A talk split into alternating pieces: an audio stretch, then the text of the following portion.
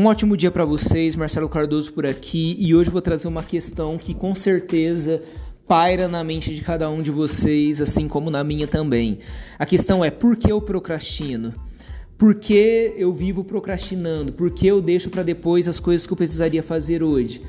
Por que eu não vou lá e faço simplesmente? Por que, que eu fico deixando para depois? Por que, que eu evito dar início nas coisas que eu sei que eu preciso fazer? E muitas vezes não faço e me culpo por causa disso, me cobro muito por conta disso também.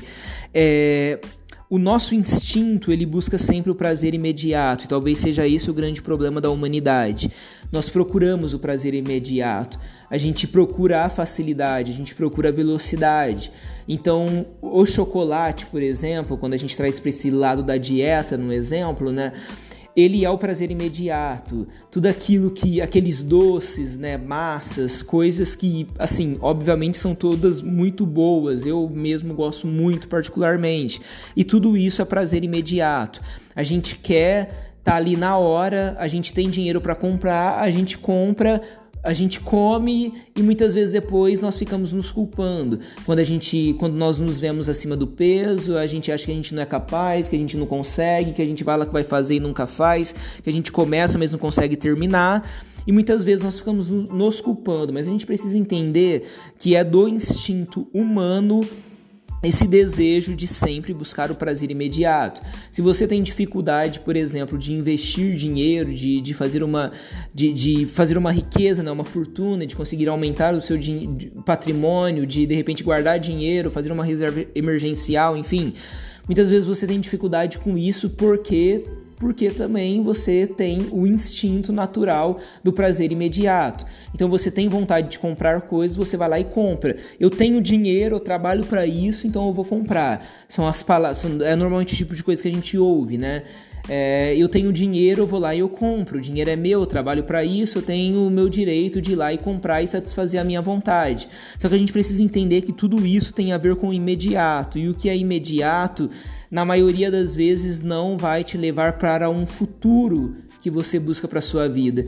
Os sonhos que você tem para sua vida dependem muito de decisões que você precisa tomar no dia de hoje e que muitas vezes essas decisões estão relacionadas a não fazer coisas por impulso, a não fazer aquilo que o seu instinto está pedindo que você faça.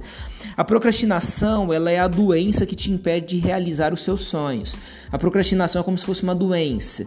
Você vive evitando as coisas que você deveria fazer para que você passe para um próximo nível, para que você evolua na sua vida e consequentemente os seus sonhos vão ficando cada vez mais distantes. Cada vez que você se nega a fazer aquilo que você precisaria fazer, fazer, os seus sonhos vão ficando cada vez mais distantes, vão ficando cada vez mais impossíveis, improváveis de acontecer. É algo que te afasta de tudo aquilo que você tem planejado para sua vida. Quando você toma a decisão de viver por instinto, aquilo que você tem vontade de fazer, você vai lá e faz.